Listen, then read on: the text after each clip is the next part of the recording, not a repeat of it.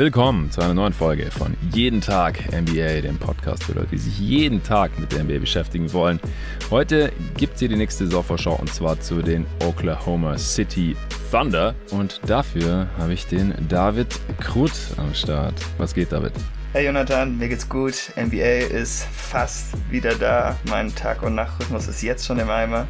Und mir könnte es nicht besser gehen. ja, ich habe vorhin auf Twitter gesehen, du hast was, vier der fünf OKC Preseason Games gesehen? Ja, genau. Sehr vorbildlich. Und Dankeschön. natürlich noch x weitere Preseason Games. ja, ein paar noch.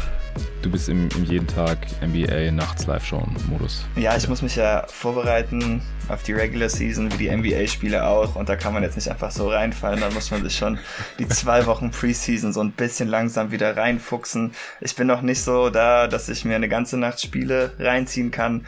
Aber eine Halbzeit pro Tag habe ich jetzt schon mal geschafft. Und ähm, das wird jetzt noch weiter ausgebaut, wenn es dann richtig losgeht, natürlich. Okay, okay.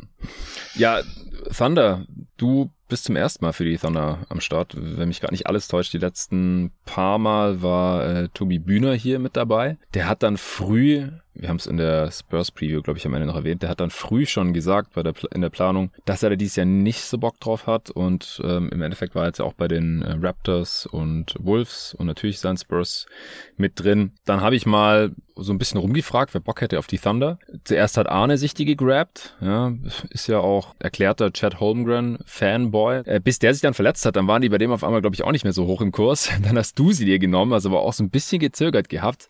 Und äh, dann hat Tobi ja live äh, on air sozusagen in der Spurs Preview gesagt, er hätte das doch irgendwie Bock auf die Thunder, weil er auch ein Piece über sie geschrieben hat für Scott Next äh, Magazine, dritte Ausgabe, genauso wie du auch. Das jetzt übrigens gerade äh, in diesen Stunden verschickt wird, soviel ich weiß. Uh. Ja, und dann hast du die jetzt aber tapfer verteidigt. Du hast gemeint, nö, du hättest eigentlich schon Bock auf die Thunder. Wie kommt's? Ja, also natürlich habe ich mir die Preseason Games nicht umsonst angeschaut. Das ist natürlich das Wichtigste. Ähm, aber der eigentliche Grund ist jetzt wahrscheinlich auch gar nicht so toll, denn das ist eher per Ausschlussverfahren passiert aufgrund der anderen Teams, die du mir genannt hast. Aber mhm. ich finde die Thunder an sich auch wirklich sehr interessant und ähm, Jalen Williams hat mir wirklich sehr zugesagt. Also ich mag tatsächlich beide. Ich finde, der eine kriegt ein bisschen zu viel Hate ab, aber der Wing ist natürlich noch umso spannender und äh, ja, ich habe einfach Bock auf das Team und ich bin sehr gespannt, was sie dieses Jahr machen werden. Ja, ich finde es auch ein sehr interessantes Team, muss ich sagen. Ich habe mich ja heute dann auch eingehend mit ihm beschäftigt. Ist bei mir gerade so, dass ich mich eigentlich jeden Tag immer nur auf ein oder halt die zwei Teams maximal, wenn ich zwei Aufnahmen an einem Tag habe, äh, konzentrieren kann und ansonsten immer so ein bisschen die Scheuklappen auf habe und nicht so super viel von den anderen Teams mitbekommen. Äh, seit der Offseason natürlich. Ich habe auch gerade nochmal geschaut, äh, wo ich sie im ersten viel zu frühen Power Ranking hatte. Das war aber noch vor der Holmgren-Verletzung. Zur Prediction kommen wir natürlich erst ganz am Ende, aber ich finde es mal wieder sehr interessant, beziehungsweise ich finde es interessanter als auch die letzten Jahre, weil sie ja mittlerweile halt so viele ja, Picks der letzten Jahre hier drin, ist ja auch immer wieder ein Thema, so wie viele Picks kann ein Team überhaupt vertragen. Sie haben ja auch noch diverse über die nächsten Jahre, auch wenn sie jetzt in den letzten paar Drafts immer so ein bisschen konsolidiert haben, um halt hochzutraden, um auch ihre Wunschspieler zu bekommen. Und es zeichnet sich halt auch langsam so ein Muster ab, wie ihr prototypischer Wunschspieler aussieht, was der so können muss. Denn davon haben sie jetzt mittlerweile eine Menge hier drin. Auf der anderen Seite ist SGA ihr ja, bisheriger designierter Franchise-Player oder halt ihr vielversprechendstes Star-Talent, der ja auch schon eine Max-Extension bekommen hat, aktuell mal wieder verletzt. Also die wahrscheinlich beiden besten oder talentiertesten Spieler zumindest äh, der Thunder sind jetzt erstmal wieder ein bisschen raus. Also SGA äh, vermutlich nicht so lange, nur ein paar Wochen. Auf der anderen Seite Chad Holmgren ist out for season. Äh, wurde direkt erklärt mit seiner äh, Fußverletzung, hat sich da ähm, ja einen einigermaßen komplizierten Bruch im Fuß äh, zugezogen. Und da haben die Thunder von vornherein gesagt, nee, äh, der wird diese Saison nicht mehr eingesetzt werden, auch wahrscheinlich da als nicht irgendwelche falschen Erwartungen zu schüren, die dann eventuell enttäuscht werden wenn er dann halt nicht irgendwann im März oder so, was glaube ich der frühestmögliche Zeitpunkt gewesen wäre, theoretisch zurückkommt. Ansonsten, also abgesehen von der Draft, ähm, wo man eben äh, sich drei First-Round-Picks reingeholt hat im Endeffekt. Man hat Jalen Williams mit L-E-N an 12 gepickt, nach Chet Holmgren an 2 natürlich und nach Usman Jiang an 11 und äh, vor Jay Lin mit YLIN an 34. Dann hat man noch einen Trade gemacht mit den Houston Rockets. Zu denen hast du ja die Preview auch schon mit dem Luca zusammen aufgenommen letzte Woche. Das war allerdings in erster Linie, um ja ein bisschen mehr Flexibilität unter der Luxury Tax zu bekommen. Denn man mag es kaum glauben, die Thunder äh, sind ja jetzt neuneinhalb Millionen unter der Tax. Davor war es aber ein bisschen knapper. Denn die haben hier halt noch ein paar äh, tote Gehälter drin. Kemba Walker ist der mit Abstand größte Teil davon, 27,4 Millionen noch vom Buyout in dieser Saison in den Büchern. Äh, dazu kam dann noch Jermichael Green, 5,5 Millionen. Das war ein Draft Day Deal. Ähm, da haben sie auch einen etwas besseren Pick in der Zukunft von den Nuggets bekommen. Carl Singler sehe ich hier gerade noch, der war waved and stretched, immer noch mit knapp einer Million hier in den Büchern. Und Sterling Brown, wow. der aus Houston zurückkam, drei Millionen, den hat man auch schon wieder entlassen. Und ich denke auch, dass Marquise Chris und Trey Burke keine Rolle spielen werden für die Thunder, wo nicht im finalen Team landen werden. Die sind nicht mit dem Team, die werden nicht in der Summer League, ein, äh, Summer League sag ich schon, in der Preseason eingesetzt. Im Gegensatz zu David Nwaba, der spielt tatsächlich gerade, ist der einzige, der von den äh, Rockets zurückkam und das ergibt ja auch irgendwie Sinn, wie ich finde. Ja, das war die Offseason der Thunder, also in erster Linie viele Rookies und dann hat noch dieser Trade, äh, um eben ein bisschen Gehalt zu sparen und auch was man da abgegeben hat. Das war jetzt nicht so super wild. Äh, Ty Jerome, den man eh entlassen hätte, den Rockets dann auch entlassen haben. Derek Favors, Theo Maledon, der auch mittlerweile entlassen wurde. Ja, Isaiah Roby ja. hatte, hatte man noch gewaved. Den haben jetzt die Spurs im Kader. Vid Krejci hat man noch zu den, zu den äh, Hawks getradet gehabt, stimmt. Und äh, More Harkless dann auch weiter zu den Rockets geschickt. Ja, ja, wie gefallen dir die Thunder jetzt so nach dieser Offseason? Ähm, ja, noch ein Ding dazu zu den Moves der Offseason, denn also waren natürlich jetzt alle keine großen Moves und eher Salary Moves, aber ich fand es trotzdem jetzt so ein bisschen bezeichnend, ähm, dass man jetzt sich zum ersten Mal eigentlich, seitdem man jetzt so hart in den Rebuild eingestiegen ist, anfängt, sich von Talenten, die man halt, also klar, Theo Maledor war ein Zweitrunden-Pick, auch 34, wie Jay Lynn Williams, ähm, aber dass man sich jetzt anfängt, von ein paar Talenten zu trennen, nachdem man sie ausprobiert hat. Äh, Isaiah Roby mhm. war ja kein Pick von ihnen, aber den hatten sie schon sehr früh in ihrer Karriere geholt und der ist eigentlich Ty auch Jerome ja auch, war sogar ein Ex-First-Rounder von den Suns, der kam genau. Paul Trade.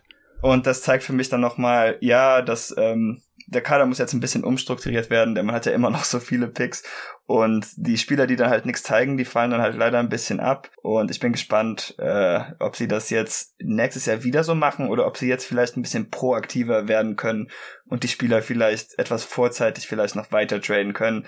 Ich bin mir aber nicht sicher, ob das in der Situation der Thunder jetzt zu viel Sinn macht, weil man hat ja jetzt eigentlich keine Verluste, wenn man die Spieler einfach ausprobiert und äh, hinten auf dem Kader dann erstmal wieder rausschiebt. Ja, also was natürlich auch zwei Roster-Spots jetzt gekostet hat, sind die Wets, die sie behalten haben. Das äh, wollen wir hier nicht unterschlagen. Kenrich Williams hat man 27 Millionen über vier Jahre gegeben. Das war eine vorzeitige Extension mit einer Team-Option am Ende. Und Mike Muscala hat man 7 Millionen über zwei Jahre gegeben, auch mit Team-Option. Was hältst du davon, dass man diese beiden Bets behalten hat? Ja, ich kann's verstehen. Kenrich Williams würde ich aber persönlich eher früher oder später äh, traden, denn sie haben jetzt ziemlich viele Perimeterspieler und er ist, glaube ich, ein guter Spieler, der noch was Wert kriegen könnte und ich verstehe einfach nicht so ganz, was seine Rolle in diesem Team sein soll. Äh, Muscala macht für mich auch Sinn, denn wie man unschwer an seinen Plus- oder Net-Ratings der letzten Jahre ablesen kann, ist er vielleicht der beste Big dieses Teams gewesen. Er hat natürlich nicht so viel gespielt, da sie auch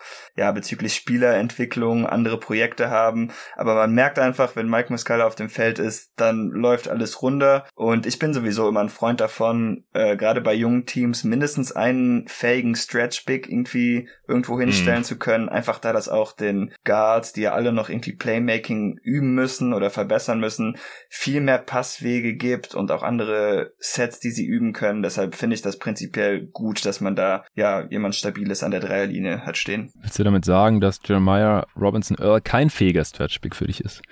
Äh, das will ich damit gar nicht so hart sagen, aber er ist es noch nicht unbedingt. Er kann natürlich noch dahin kommen. Ich mag ihn auch sehr gerne. Er war sehr lange, glaube ich, auch in meiner Rookie Top 10 des letzten Jahres. Am Ende meine ich nicht mehr. Aber mhm. er hat sich da sehr gut gehalten. Also ich bin schon Fan von seinem Game. Aber ja, man, man soll sich halt auch nicht das Team einfach nur mit jungen Spielern voll bauen, denn ähm, ja, es ist einfach gut, man, manchmal eine ältere Stimme noch im Kader zu haben. Und wenn das dann jemand ist wie Muscala oder Williams, die auch kein Problem haben, um dann mal ein paar DMPs abzureißen oder dass sie dann irgendwie nur 10 Minuten pro Spiel sehen, dann ist das umso besser natürlich, weil die machen ja dann eh keinen Stunk. Ja, und die wurden jetzt auch mindestens marktgerecht bezahlt. Also ja. gerade Kendrick Williams, ich glaube, der hat jetzt auch weniger Probleme damit, wenn er dann äh, auf die Bank gesetzt wird, weil er weiß halt schon, er bekommt seine ja, 6, 7 Millionen die nächsten paar Jahre garantiert. Und sie haben ihn halt auch gleich noch als Asset behalten, können ihn weiter traden, sonst hätten sie jetzt vielleicht oder wären sie eher gezwungen gewesen sein, äh, expiring, vor allem auch sehr günstigen Deal, zwei Millionen, ähm, bekommt er jetzt diese Saison nur noch zu traden. Das war ja auch so ein bisschen die Kritik an der letzten Trade Deadline, als sie nicht getradet haben. Ja, so dann wird's im Sommer dann irgendwann Zeit, weil so unendlich viel bekommt man dann halt irgendwann auch nicht mehr für ihn. Ja. Beziehungsweise der Wert wird halt immer geringer, weil es dann halt nur noch ein Rental ist. Und das Problem hat man hier jetzt auch umschifft, genauso Muscala.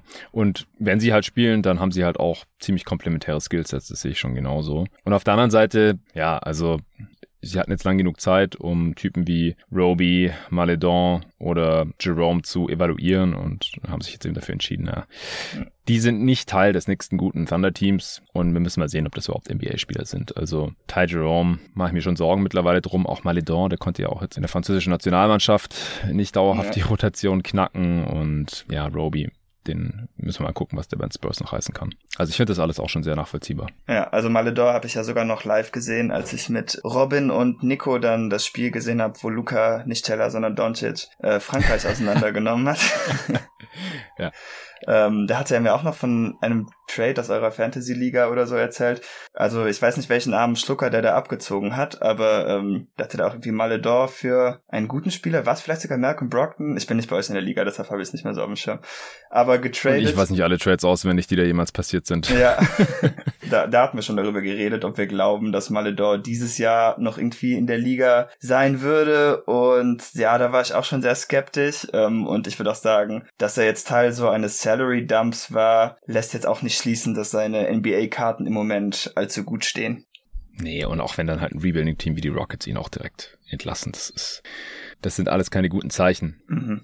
Auf der anderen Seite, die Draft wurde hier natürlich auch schon mehrfach bei jeden Tag NBA äh, evaluiert und analysiert. Wir haben auch über die Prospects hier schon an verschiedenen Stellen äh, gesprochen, auch äh, im Summer League Pod äh, zum Beispiel. Jetzt hast du sie noch mal in der Preseason sehen können. Ich habe mir auch das Spiel gegen die Pistons teilweise zumindest angeschaut. Also wie gesagt, Holmgren spielt ja nicht, aber äh, Jalen Williams konnte man da ein bisschen sehen, Usman Jiang auch. Also wie, wie gefallen dir dir Stand jetzt? Wie würdest du die Draft jetzt im äh, Oktober bewerten?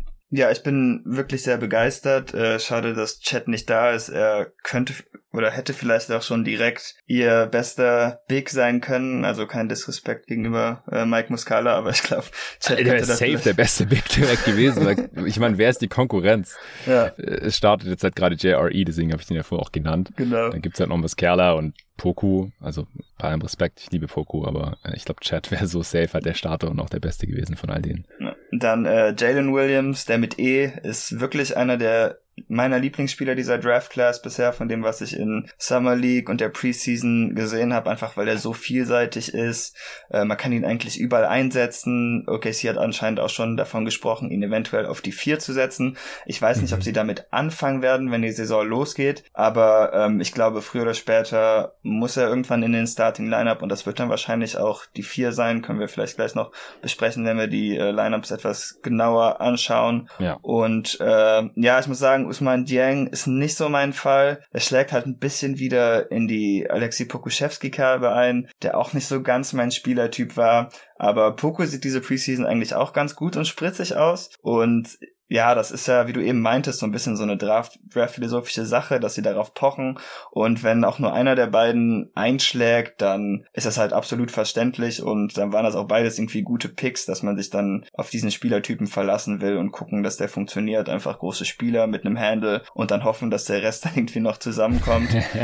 ähm, und Jalen Williams, der mit Y, das war einer meiner Favoriten der Draft. Ich hatte ihn da sogar höher als den anderen äh, Jalen Williams. Das Wow. würde ich jetzt im Moment nicht mehr so sehen, einfach weil, ja, man sieht halt schon, was äh, Jalen mit E einfach als Creation Upside hat und einfach ein viel breiteres Skillset. Dann ist auch noch ein Wing, was ihn natürlich wertvoller macht. Aber ich finde, Jalen Williams sieht in der, äh, jetzt in der Preseason auch ganz gut aus. Erinnert mich ein bisschen so vom Spielstil auch äh, an einen anderen Spieler, den ich dann mit den Rockets schon besprochen hatte, in Usman Garuba, auch wenn Williams wahrscheinlich noch etwas weniger athletisch ist und dann lieber Charges nimmt, statt äh, versucht, ja, den Ball wegzublocken. Aber offensiv finde ich sein Connecting Game eigentlich auch schon sehr spannend und freue ich mich hin, OKC zu sehen. Ey, wir müssen irgendeine Lösung finden. Wir können nicht jedes Mal Jalen ja, ich weiß, ich weiß. EN sagen. Es ist so lame. Ich habe gerade schon geschaut, ey, Basketball Reference, die haben ja normalerweise echt genug Spitznamen und auch welche, die meiner Meinung nach real gar nicht existieren, die noch nie irgendjemand benutzt hat. Aber auch das hilft dir irgendwie nichts. Also der eine Jalen mit EN, der wird laut Basketball Reference J. Will genannt und der Ja. andere J. Dub. Ja, ja also das J. Will ist wohl, hatten sich die OKC in, in der Summer League ausgedacht, von wegen J. Will take charges. So sollten man sich das merken. Okay, wir können ja mal versuchen, uns das anzugewöhnen. Also Jalen und J. Will. J. Will und J. Dub ist es laut Basketball Okay, Reference. J. Will und J. Dub. Ich gebe mir Mühe. Ja, ja, es, aber wenn beide Jalen Williams heißen, dann äh, ist zumindest, wenn man nicht vorher abgesprochen hat, wer wer ist, ist das jetzt auch nicht so selbsterklärend. Das Schlimme ist ja auch, die, die gleiche Frisur sind ungefähr gleich groß und die Trikotnummern sind 8 und 6. Also ich weiß wirklich nicht, ob die da nicht ein bisschen besser hätten kommunizieren können. Aber gut. Ja, ey, aber Jay Will ist offiziell 6'10 und der andere doch nur 6'6 oder so. Ja, aber wenn beide mit so Afros rumlaufen, dann Ja, kannst ja. du das wirklich nicht so gut unterscheiden. Ja, J Dub ist, ist 6'6 offiziell. Aber ich finde auch, dass er fast größer aussieht. Vielleicht Ich liegt's am glaub Afro, auch. Aber Ja. könnte auch 6'7 oder so sein. Ja. Ja. Ja, vielleicht beide in eine Richtung einen Inch gefuscht und dann äh, ist Mm. man sich schon viel näher. Das könnte sein. Okay, ähm, ja, bleiben wir nochmal bei der Starting Five. Wir haben es gerade Ja. schon angerissen. Also klar, wenn SGA da ist, dann startet er natürlich. Es könnte sein, dass er jetzt für den Opener schon wieder am Start ist, aber kommen wir nachher bestimmt auch nochmal drauf. Ich glaube, die Thunder werden hier gar nichts riskieren mit ihm die Saison, um es mal so auszudrücken, wie auch die letzten Jahre schon. Ist nett ausgedrückt. Ja, aber ansonsten natürlich er ist Starter, Lou Dort äh, natürlich auch und Giddy. Das sind die Ja. drei kleinen Positionen, in Anführungsstrichen, oder? Genau, hätte ich auch die drei als gesetzt gesehen. Ich glaube, da gibt's auch wenig dran zu rütteln. Und dann war jetzt mein Eindruck, dass ähm, die anderen beiden Spieler erstmal vermutlich Baisley und Jeremiah Robinson Earl sein werden. Die haben auch letztes Jahr mit am meisten gespielt. Ähm, aber wie gesagt, mein Tipp wäre, dass irgendwann J-Dub in den Starting Lineup reinrutscht und dann vermutlich Darius Baisley ersetzt. Aber ich glaube, die 5 ist halt auch äh, überhaupt noch nicht klar und da gibt es Mhm. genug Kandidaten, die sich im Laufe der Saison irgendwie aufdrücken können, wenn sie dann besser spielen, als wer auch immer da gerade steht. Ja, ich glaube auch, also in der Summer League kam jetzt auch Baisley von der Bank teilweise. Poco ist ins Spiel gestartet. Und gegen die Pistons war's. Wer war's denn nochmal, sag mal? Weiß ich jetzt auch nicht, aber ich weiß auch nicht, wie viel man daraus ziehen kann, denn Mark Dagnall hat wirklich in jedem Preseason-Spiel fast fünf andere Leute gestartet, wenn du dir mal die Game Logs anschaust. Deshalb, ähm, ich weiß auch nicht, ob er sich schon Ja, ich sicher habe den ist. Box sogar nicht vor mir. Ich weiß nur, dass es nicht Baisley war, weil Baisley und Poco sind als erstes von der Bank gekommen. Und äh, ich, ich schaue gleich nochmal nach. Ähm, ich habe auch aus, aus äh, Thunder-Kreisen jetzt mitbekommen, dass ja Poco als relativ heißer Kandidat als äh, Starter gilt. Entweder halt Hm. auf der 5, was ich crazy fand, oder auf der Ja. 4. Ja, Jalen Williams war der Starter auf der 4, so wie du es äh, vorhin ja auch schon vermutet hast. Und, und Trey Mann startet halt gerade für SGA. Ich, davon würde ich auch ausgehen, wenn SGA nicht startet, dann ist es Trey Mann als Ja. Guard, äh, wenn man so will. Also hier wird Giddy als Guard geführt und dort, aber naja. Traditionelle Positionsbezeichnungen halt. Also ich glaube, es gibt kaum ein Team, wo es weniger Sinn macht als bei den Thunder, von traditionellen Positionsbezeichnungen irgendwie auszugehen. Ja. Weil, wie du vorhin auch schon angeschnitten hast, die probieren halt relativ viele Dudes zu spielen, die äh, dribbeln können, passen können und hoffentlich irgendwann mal werfen können. Äh, Manche können es schon mehr, manche weniger. Um da vielleicht gerade mal bei zu bleiben, Josh Giddy hat, also gerade gegen die Pistons, crazy viele Jumper auf the Dribble genommen und die auch getroffen. War das in anderen Spielen auch so? Ja, er trifft seinen Dreier in der Preseason wirklich sehr gut. Äh, in 20 Minuten nimmt er drei pro Spiel und davon hat er die Hälfte getroffen. War mir auch schon aufgefallen, aber die Freiwürfe sehen nicht wirklich sehr besser, äh, sehr viel besser aus. Also nur bei 62 Prozent. Also ich werde erstmal skeptisch, dass diese Verbesserung real ist. Ich finde auch noch immer, der Ball fliegt bei ihm irgendwie so langsam durch die Luft. Ich bin mir nicht sicher, wie das funktioniert. Also seinem Touch traue ich, da, trau ich da noch nicht so ganz, aber ähm, wäre natürlich schon wichtig, wenn er da etwas aggressiver einfach sein kann. Die Verbesserung, die muss ja nicht dieses ja. Jahr kommen, das kann ja auch nächstes oder in zwei Jahren kommen. Ja, also aber das ist halt, wenn die Defense ihm so viel Platz lässt, dass er halt einfach draufhält. Genau, ja. Und wenn er dann halt, sagen wir mal, deutlich über 30 Prozent trifft, dann wäre das ja schon mal ganz nice. Gegen die Pistons war es halt krass. Also er hat am Ende vier von acht getroffen und halt immer, wenn er so ein bisschen Daylight hatte, teilweise war es mir fast schon ein bisschen zu wild, ähm, hat er halt gejuckt und die sind echt gut reingefallen, auch aus der Midrange weil das, das ist halt schon wichtig bei ihm, weil wenn halt der Wurf nicht so wirklich fällt und beim Drive hat er ja auch Probleme da beim, beim äh, Finishing und ja halt immer noch ein bisschen schwach auf der Brust, dann ist es halt ein bisschen schwierig. Also dann kann er so ein geiler Passer sein und trotzdem ist es dann halt schwierig mit der Advantage Creation für seine, für seine Mitspieler dauerhaft, wenn er halt nicht so eine wirkliche Scoring-Gefahr darstellt. Also Du gehst von Baisley und JRE aus am ehesten. Genau, vorläufig. Und aber wie gesagt, ich glaube, dass J-Dub in den Starting Lineup rutschen wird, denn der ist einfach zu gut. Es würde keinen Sinn machen, wenn der auf der Bank bleibt. Äh, Trey Mann ist ja sowieso auch schon so ein bisschen prädestinierte Six-Man-Skillset. Deshalb hm. denke ich, dass das irgendwann passieren muss. Ja. ja. Ja, ich kann mir halt auch vorstellen, dass sie Baisley die letzten Jahre genug evaluiert haben und ja, ihn dann jetzt nicht mehr unbedingt starten wollen, sondern halt lieber so das neue Spielzeug ein bisschen ausprobieren, ob es dann Jalen Williams ist oder halt auch ein äh, Poku mal ein bisschen mehr von der Leine lassen oder einen ganz anderen Spieler. Äh, wir werden sehen. Das ist auf jeden Fall spannend und da sind unendlich viele Kombinationen denkbar. Aber gerade halt auf der 5 ist es schon sehr schade. Also man sieht diesem Roster halt schon auch an, also spätestens jetzt auch nach dem Favors Trade, dass sie da mit Chad Holmgren irgendwie geplant hatten ja. und ja, jetzt halt auch niemand anderen mehr natürlich reinholen wollen, sondern den Platz ein bisschen für ihn frei halten und solange guckt man halt mal und spielt ohne ihn und halt dann tendenziell ziemlich klein. Ja, siehst du hier irgendjemanden, der einen Breakout haben könnte? Ja, also Sophomores sind hierfür auch erlaubt, oder? Klar, jeder, der einen großen Schritt machen könnte. Okay, ja, also Trey Mann äh, fand ich wirklich sowohl in der zweiten Saisonhälfte als auch in der Summer League, als auch jetzt in der Preseason ziemlich cool. Äh, der Pull-Up fällt wirklich sehr gut. Ich glaube auch, dass wenn, falls Shay dann irgendwann zurückkommt, er dann ähm, auf die Bank wieder geht und dann wird er auch absolut grünes Licht hatten. Äh, ich, Torben ist ja auch ein großer Fan und er hat auch schon ein paar Mal auf Twitter, meine ich, sein Passing so ein bisschen hervorgehoben.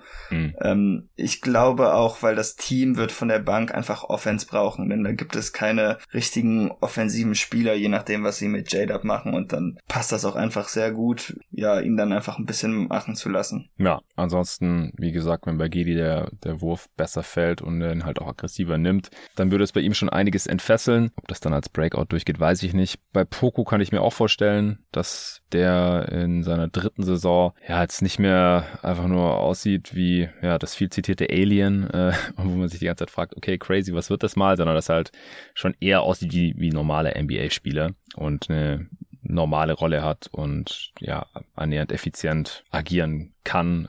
Ja, Ansonsten, bei ja. Ja, bei Poku, ähm, die wollen wohl, dass er dieses Jahr etwas mehr in eine Connector-Rolle schlüpft. Ähm, und ich finde, man sieht das so ein bisschen in der Preseason. Also ich bin mir nicht sicher, ob das jetzt ist, dass er sich seine Rolle besser angenommen hat oder einfach, dass das Spieltempo für ihn jetzt einfach ja, dass er das besser versteht und besser liest.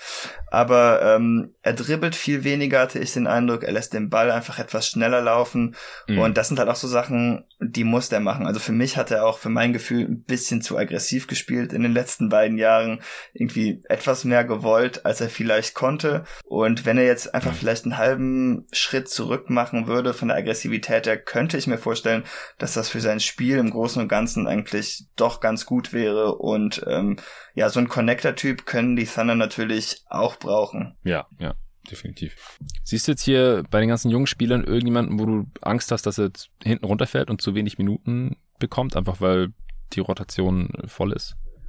Äh, ja, ich mache mir bei Aaron Wiggins so ein bisschen Sorgen. Also nicht, dass das jetzt ein super tolles Prospect ist oder so, aber er ist halt schon athletisch und er macht mir auch schon Spaß beim Zuschauen. Aber man hat jetzt einfach so viel bessere Optionen auf dem Flügel. Dann wird man Kenneth Williams bestimmt auch noch ein paar Minuten geben wollen. Und ich habe ein bisschen Angst, dass er vielleicht so der Nächste wird, der sich hier aus dem Team verabschieden muss, ähm, wenn sie ihn dann nicht mehr einsetzen können. Ja, ich glaube, sie müssen auch noch einen entlassen. Also wenn man jetzt Marquise Chris und Trey Burke schon nicht mehr mit dazu zählt, mhm. die zusammen auch ja, fast sechs Millionen verdienen, also auch nicht nichts, garantiert auch. Und Aaron Wiggins Vertrag ist halt ungarantiert. Also sie müssen eigentlich mhm. entweder nochmal traden oder noch irgendwie oder er wird gar nicht spielen. ja, genau, oder er ja. ist halt raus. Ja. Genau, dann hat sich das Problem halt auch erledigt, in Anführungsstrichen. Ja, ja ansonsten, ich glaube halt, die Thunder, die sind ja, wie wir auch schon festgestellt haben, recht äh, konservativ mit Verletzungen und wenn Spieler dann zurückkommen. Das heißt, in dem Sinne werden sie wahrscheinlich im Laufe der Saison für alle Spieler schon irgendwie Minuten finden, einfach weil sich jemand den Fuß verdreht hat und dann sitzt er vielleicht eine Woche länger aus, damit man dann Lindy Waters den dritten ein bisschen mehr testen kann oder so. Genau, Lindy Waters, der dritte hat einen äh, Two-Way-Deal gerade und den anderen hat Eugene Omorui. Ja.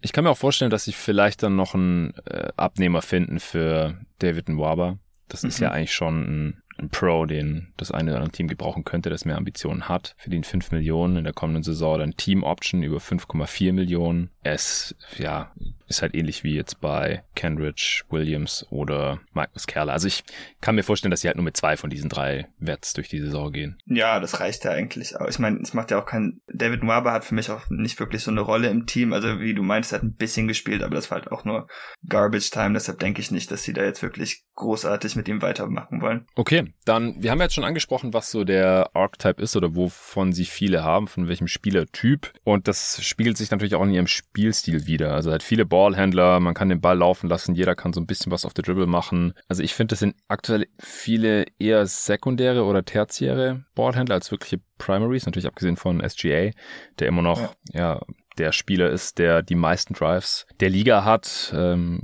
einfach so smooth ist und mit seinen äh, Moves und seinem Handle da immer wieder in die Zone kommt und Paint-Touches äh, kreiert, selber abschließen kann, rauskicken kann, aber er spielt halt meistens, also ist meistens nicht, aber er passt halt sehr viele Spiele die letzten paar Jahre und dann dürfen die anderen ran. Und jetzt halt, wie gesagt, gerade in der Preseason auch wieder. Andere sind auch eher so Transition-Ballhändler. Ich finde, die kreieren oft eher so Semi-Advantage, kicken dann raus und, und chucken ja, so halbwegs freie Dreier. Also so sah es zumindest gegen die Pistons größtenteils aus in der Offense. Ja, doch, das war ziemlich gut umschrieben. Ähm, ich finde aber ganz spannend, dass sie dieses Jahr, ja, also die Spieler, die dann den Ball kriegen, sind halt bessere Ballhändler als in den vergangenen Jahren. Das heißt, mhm. ich könnte mir schon vorstellen, dass sie die Aktion, äh, ja, sagen wir einfach mal, etwas verlängern, bevor dann der Wurf kommt. Ähm, man hat auch gesehen, wenn Jalen Williams zum Beispiel auf der Weak Side steht, äh, dann kann er wirklich sehr gut attackieren. Und, und J-Dub hätte ich sagen müssen, verdammt. Ähm. Vorhin hast du es schon gemacht, da war ich schon stolz. Ja, ja, inzwischen das ist schon wieder fünf Minuten her, hatte ich wieder vergessen. Aber auf jeden Fall diese Spieler, die in diesen Rollen stecken ähm, mit ihren Draftpacks, sind halt alles bessere Ballhänder. Auch Usman Dieng, der jetzt vielleicht nicht der beste Schütze ist, auch wenn er äh, gegen die Pistons, glaube ich, alle Dreier verwandelt hatte, mhm. ist halt auch ein ziemlich guter Ballhändler für seine Größe. Und das könnte der Offense einfach schon nochmal eine neue Facette geben, denn ja, die letzten Jahre war Shea mehr oder weniger so der einzige Ballhändler. Letztes Jahr kam nur noch Giddy und Drayman dazu und jetzt hat man noch zwei dazu. Also das, da denke ich schon, dass man weiter als Team wachsen kann und das wird der Offense dann sicherlich auch gut tun. Ja, letzte Saison äh, war man offensiv entsprechend mies. Also dadurch, dass man halt so wenig Playmaker hatte und dass halt äh, SGA so viele Spiele verpasst hat. Man hatte ganz minimal knapp nur die zweitschlechteste Offense nach den Orlando Magic, aber halt dann auch wieder mit großem Abstand eigentlich vor der drittschlechtesten Offense äh, aus äh, Detroit. Also man hat, war da wirklich schon ganz unten am Bodensatz der Liga kann mir vorstellen, dass ein bisschen besser wird und es hängt natürlich auch extrem davon ab, ob SGA dieses Jahr ja, signifikant mehr Spiele machen kann. Aber wo siehst du die Thunder jetzt offensiv? Denkst du, die können durch die durch das Mehr an Ballhandling und Playmaking, was sie da jetzt im Kader haben, so wegkommen vom Bodensatz der Liga? Ah, ist schwierig. Ich weiß nicht, das Problem bei den Thunder ist halt auch einfach, dass ich der Front Office nicht traue, da nicht irgendwas gegen zu unternehmen.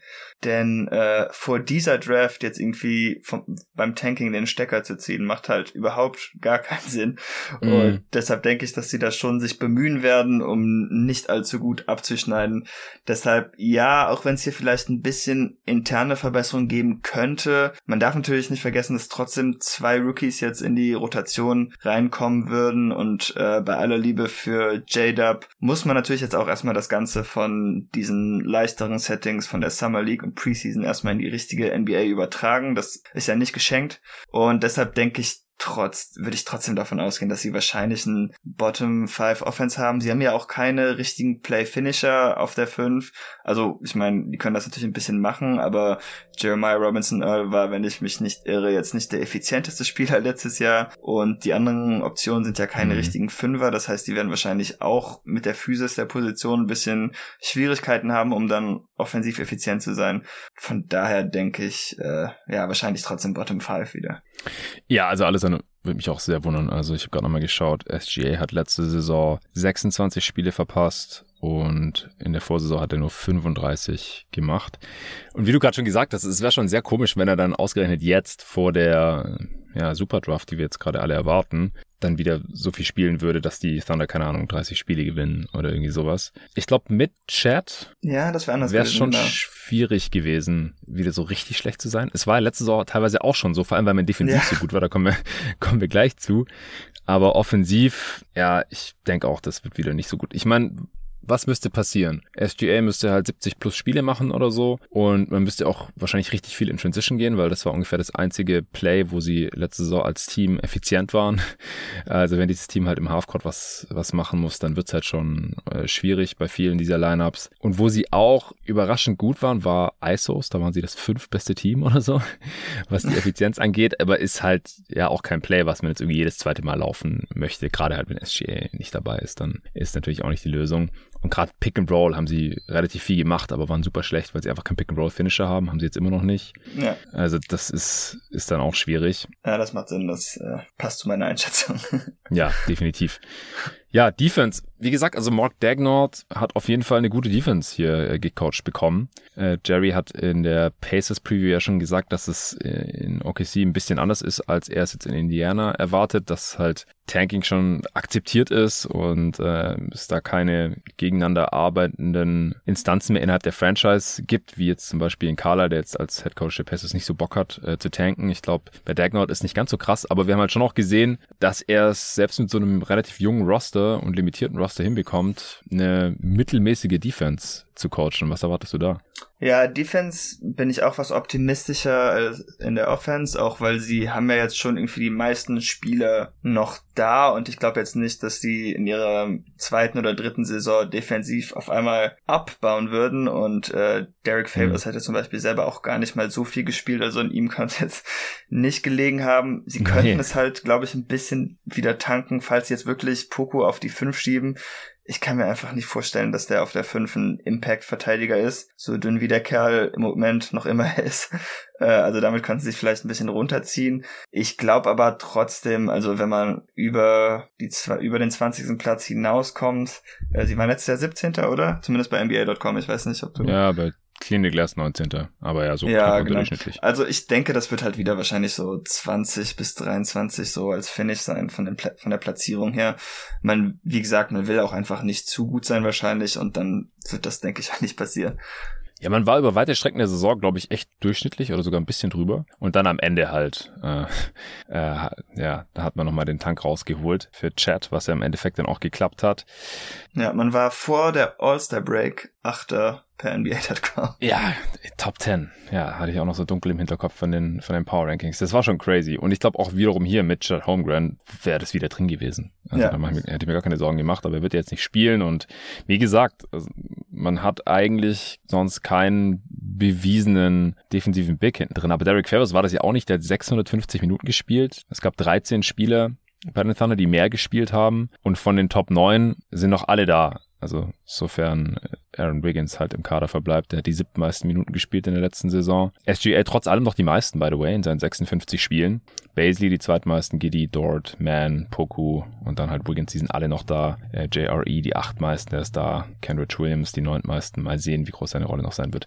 Also Möglich ist es wieder, dass man so eine durchschnittliche Defense hat, je nachdem, wie halt die Lineups aussehen. Also wenn halt auch die drei Rookies, Quatsch, drei ähm, verbleibenden Rookies, ähm, also J-Dub, J-Will und äh, Jiang viel spielen. Rookies haben halt selten einen positiven defensiven Impact, äh, außer Chat, dem hätte ich ja zugetraut, aber der, der wird ja nicht spielen. Dann, glaube ich, kann das schon ein bisschen schlechter laufen, auch weil man dann ähm, wahrscheinlich mehr Small spielt, weil halt J, Will und äh, Jiang wahrscheinlich auch viel auf der 4 dann eingesetzt werden. Allgemein ist man ein relativ kleines Team, dann auch eher mit Poco auf der 5 und so.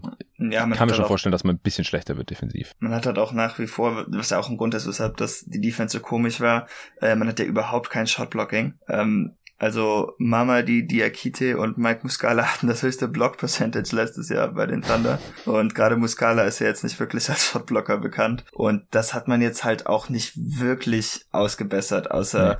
Jiang räumt jetzt irgendwie sofort alles ab oder so.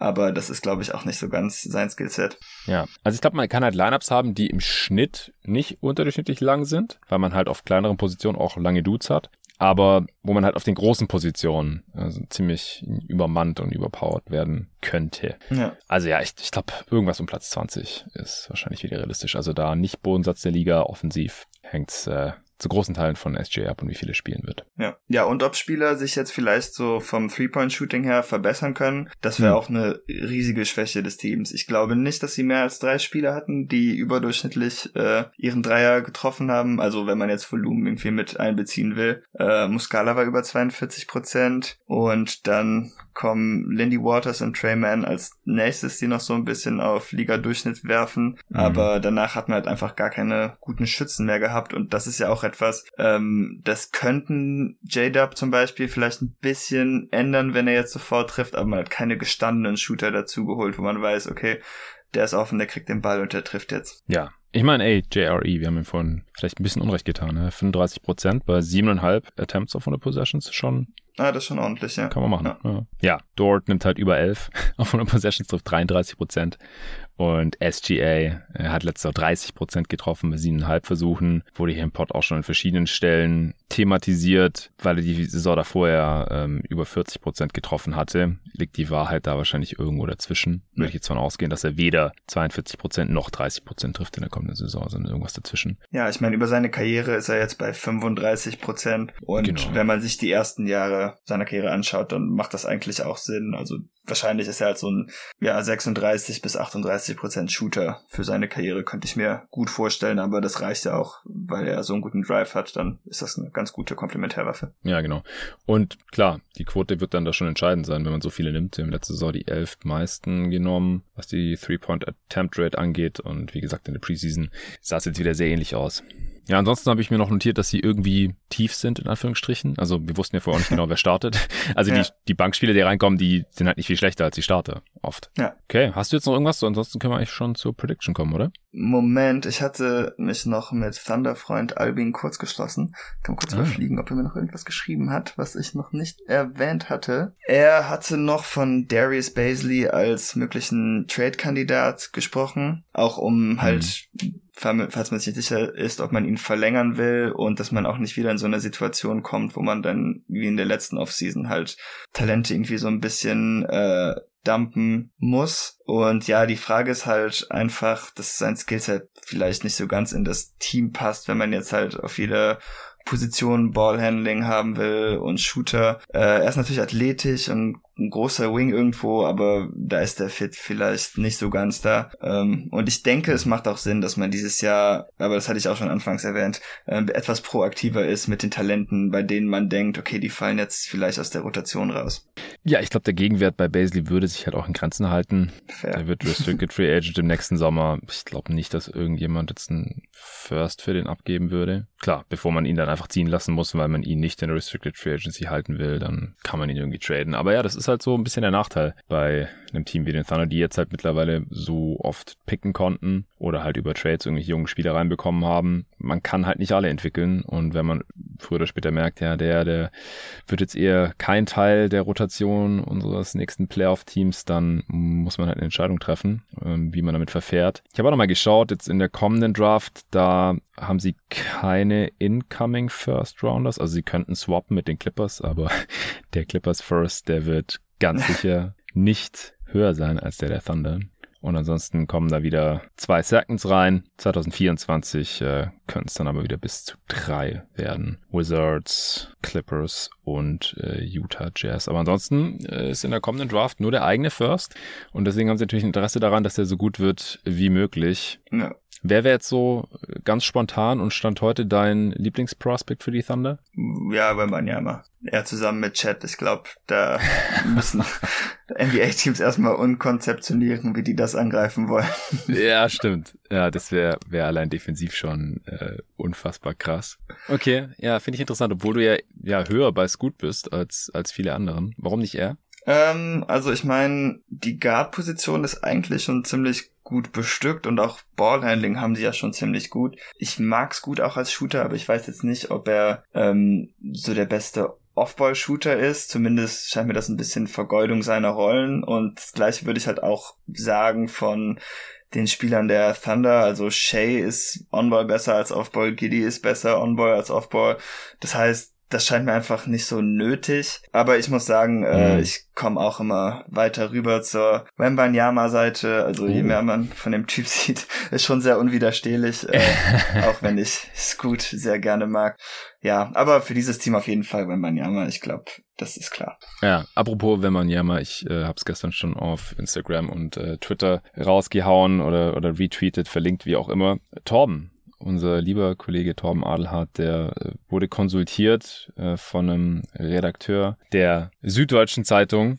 Äh, da gab es einen Artikel über Victor Wembanyama und wie das die Liga beeinflussen könnte, jetzt was Tanking angeht und solche Sachen. Finde ich auch cool, dass da so ein Thema behandelt wird. Und der hat Torben ein bisschen konsultiert, was Wembanyama angeht und wie er ihn so sieht. Und äh, da wurde dann erwähnt, dass Torben für die Fachmedien God Next und jeden Tag NBA arbeitet. Also das war ein schöner Moment zu sehen, ja, das Fachmedium jeden Tag NBA in der Süddeutschen Zeitung erwähnt, auf gedrucktem Papier, dass ich das noch erleben darf. Vielleicht hat es der eine oder andere auch gesehen. Jetzt ist es offiziell. Jetzt ist es offiziell, ja. Jetzt äh, kann ich mir jetzt in meine Bio reinschreiben oder so, Fachmedium. ja, sehr cool und äh, nochmal danke an Torben, dass er das da quasi platziert hat. So, zurück zu den Thunder. Ich glaube, wir müssen zum Best Case kommen was natürlich jetzt, was die Draft-Position angeht, nicht der Best Case wäre. Das ist ja immer so bei den Rebuilding-Teams. Aber ja, was muss dafür passieren? SGA macht halt 70 Spiele oder so.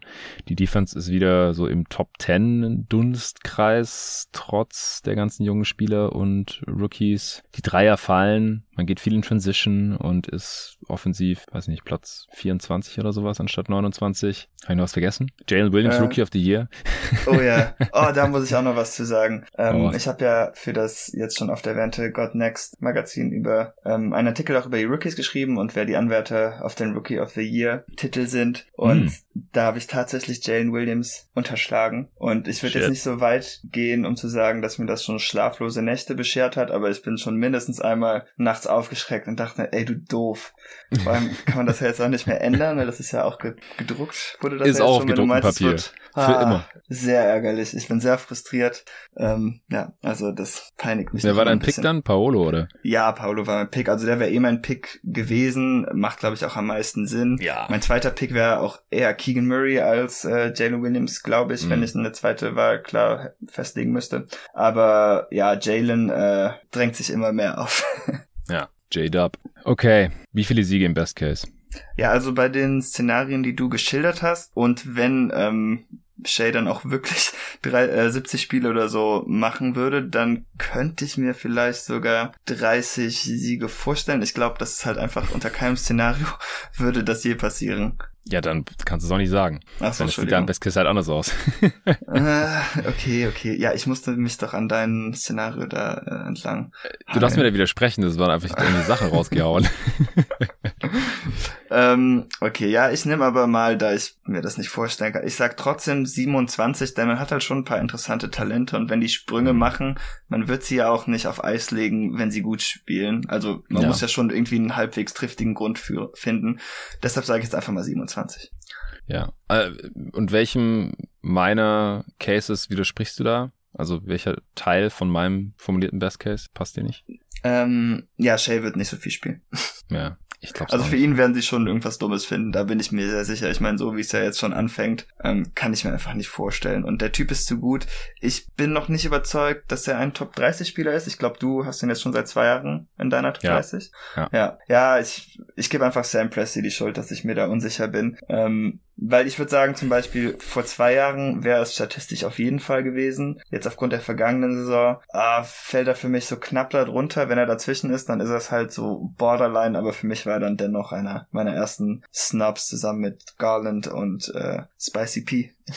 Kann ich verstehen, also Spicy P kann ich nicht verstehen, aber SGAs als Snap kann ich verstehen, weil wir es halt mit so einer großen Rolle noch nicht in einem wirklich guten Team gesehen haben. Aber der Typ hat halt mit sehr fragwürdigem Spacing, wie gesagt, die meisten Drives der Liga. Also das ist, dann ist mir auch egal. Also das wird immer funktionieren. Das sorgt dann normalerweise auch für Winning Basketball, wenn man halbwegs kompetente Teammates hat, die im Schnitt nicht irgendwie 20 sind. Letzte Saison haben die Thunder 26 Siege geholt. Nee, 24 Siege geholt, sorry.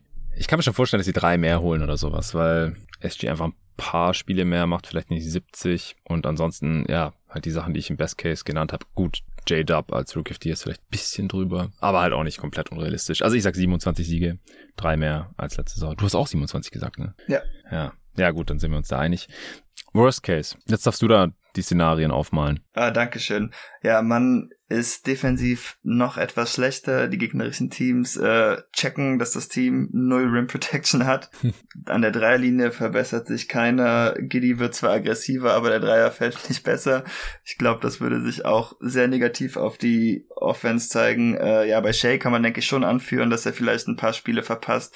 Einfach weil das von der Organisation so gewollt ist und auf Big setzt sich halt keiner überzeugend durch, um den Laden da so ein bisschen zusammenzuhalten. Dann, ja, boah, nee, ich glaube nicht, dass man unter 20 fallen würde. Dafür finde ich den Coach Mark Dagnall auch einfach zu kompetent. Deshalb sage ich einfach mal 20 als Worst Case. Ja, ich glaube auch, also für 20 ist man mittlerweile schon zu gut. Also man hat so viele talentierte Spieler da drin. So Out-for-Season-Szenarien für SGA, die nehmen wir hier nicht mit rein, aber realistisch gesehen verpasst halt die Hälfte der Spiele oder sowas. Ja, ja dann spielt er trotzdem in der anderen Hälfte der Spiele. Dann, ich, ich ja, ich finde 20 finde ich auch gut. Ich gehe da komplett mit. Ich, ich man kann hier nämlich auch nicht irgendwie noch so ein Tanking-Trade einfädeln. Also nicht so wirklich, wo man denkt, okay, hey, der ist jetzt zu gut, den müssen wir loswerden, dann wird das Team auf einmal fünf Siege schlechter. Also der einzige Kandidat wäre im Grunde Shay, aber der ist einfach zu gut, dass man den in so einem Move äh, traden würde. Ja, und vor allem, was und, wollen sie denn da zurückhaben? Noch mehr Picks? Ja. Noch fünf andere Talente? Das macht halt für ein Team wie die Thunder überhaupt gar keinen Sinn. Also das können wir genau. vielleicht auch mal kurz abhaken, weil da wird ja immer wieder in irgendwelche Trade-Gerüchte äh, reingeschoben oder ja, sind ja eigentlich eher irgendwelche Szenarien, die sich Fans da erträumen, auch bei den Phoenix Suns, by the way. Das macht einfach gar keinen Sinn für die Thunder, Shade zu traden. Der hat noch Ewigkeiten Vertrag, er wusste, worauf er sich einlässt. Hat er selber in einem Interview auch gesagt jetzt im Sommer, so ja, ich wusste schon, wo ich da unterschreibe und passt schon. So nach dem Motto, also ich glaube nicht, dass der, der Druck ausübt und selbst wenn, soll er halt machen. Also er ist halt wie, wie der KD jetzt halt auch im Sommer und der ist halt weit weg vom Status eines KD. Da würde ich dann wirklich nicht davon ausgehen, dass sie ihn dann traden, sondern sagen, jetzt chill mal noch und nächste Saison haben wir Chat noch einen anderen Top-Pick und die ganzen anderen Dudes und dich und dann können wir gerne wieder die Playoffs angreifen. Aber jetzt macht halt noch keinen Sinn. Also SGA wird nicht getradet, da bin ich mir sehr, sehr sicher. Ja, sehe ich ähnlich. Gut, also dann sind wir hier im Gleichschritt. Jetzt bei der Prediction bin ich gespannt ob das so, so weitergeht. Es muss ja irgendwas zwischen 20 und 27 sein. Jetzt kommt die Frage, bist du näher am Worst oder am Best Case? Ich sage 23, um näher am Worst Case zu sein, einfach weil ich nicht glaube, dass das Team allzu gut sein will. Ja, damit bist du over, denn die Line ist bei 22,5 und da würde ich die Finger wow. von lassen. Die ist echt ja, niedrig. Ja. Ja, also ich würde nix, keine Lines unter 23 wetten, glaube ich, in der heutigen NBA da ähm, um, ähm, machen. Also bei den ja? Jazz und Spurs, die jetzt halt in Jahr 1 des Rebuilds gehen, schon eher. Die haben halt kein SGA ja. im Kader. Ja, bei den Spurs kann ich mir vorstellen, aber bei den Jazz, die müssen halt auch erstmal noch einiges an Qualität loswerden, glaube ich, sonst wird das wieder schwierig. Ich vertraue da Danny Ainges absoluten Willen, den First Pick zu bekommen, von und ganz. ja, das, das also, macht Sinn. Ja, Das ist, ja. die haben, die haben halt einfach nicht so ein Roster, wie es die Thunder jetzt schon haben. Mhm. Also da ja, aber es wird noch ein beste Wettenpot geben mit äh, Tobi und Jerry wird auch mit dabei sein und äh, da werden wir solche Sachen wahrscheinlich auch nochmal besprechen. Aber hier würde ich echt die Finger von lassen. Also zwei, dass die Thunder wieder 22 Siege oder noch weniger holen, ich, ich glaube es nicht. Also bei allem Respekt vor dem Willen der Thunder-Organisation und Sam Presti zu tanken und nochmal einen hohen Pick zu bekommen mit diesem Roster. Also dass man halt underwettet, muss man halt im Worst Case, glaube ich, echt weniger als 20 Siege sehen, ja. sondern müsste eigentlich der Realistic Case eher so bei 2021 sein, dass man da undergeht. Und das tue ich auch nicht. Ich habe wieder 24 gesagt. Ich glaube, wir werden eine ähnliche Saison sehen wie die letzte unterm Strich. Ja, habe ich jetzt auch nicht groß was gegen einzuwenden. Gut, dann wären wir durch. Du hast ja gerade schon gesagt, dass du auch nichts mehr hast. Ich auch nicht. Und jetzt äh, verbleiben noch zwei Previews. Eine im Osten, eine im Westen. Das war Nummer 28 schon. Was im Osten? Diese Saison. Äh, Kings fehlen noch. Du hattest dieses Jahr keine Lust mehr, nachdem sie Halliburton weggeschickt haben. ja, das kann ich ja nicht auf mich sitzen lassen. Ja. ja. Die werde ich mit dem Luca machen, genauso wie die äh, Sixers Preview, die ich natürlich auch mit dem Luca kann man. Ah, die Sixers fehlen noch. Darum war mir das, darum habe ich die Preview nicht vermisst. Das macht jetzt alles Sinn. jetzt macht alles Sinn, ja genau. Ähm, die kommen jetzt noch am Wochenende und äh, dann haben wir hier die 30 voll. Schon ja noch mehrere Tage, bevor es dann wirklich endgültig losgeht. Am Dienstagabend oder Dienstagnacht vorher droppt noch, wie gesagt, der beste Wettenpot exklusiv für Supporter und die beiden Power Rankings Eastern Conference und Western Conference, die ich auch mit Luca noch aufnehme. Also noch vier Aufnahmen mit dem Dude und dann noch mit Tobi und Jerry zu den besten Wetten und dann geht's los. Vielen Dank dir, David, dass du dir heute Zeit genommen hast und mit mir die Thunder besprochen hast. War jetzt deine dritte Preview dieses Jahr. Ja. ja. Und bis zum nächsten Mal. Bis dann.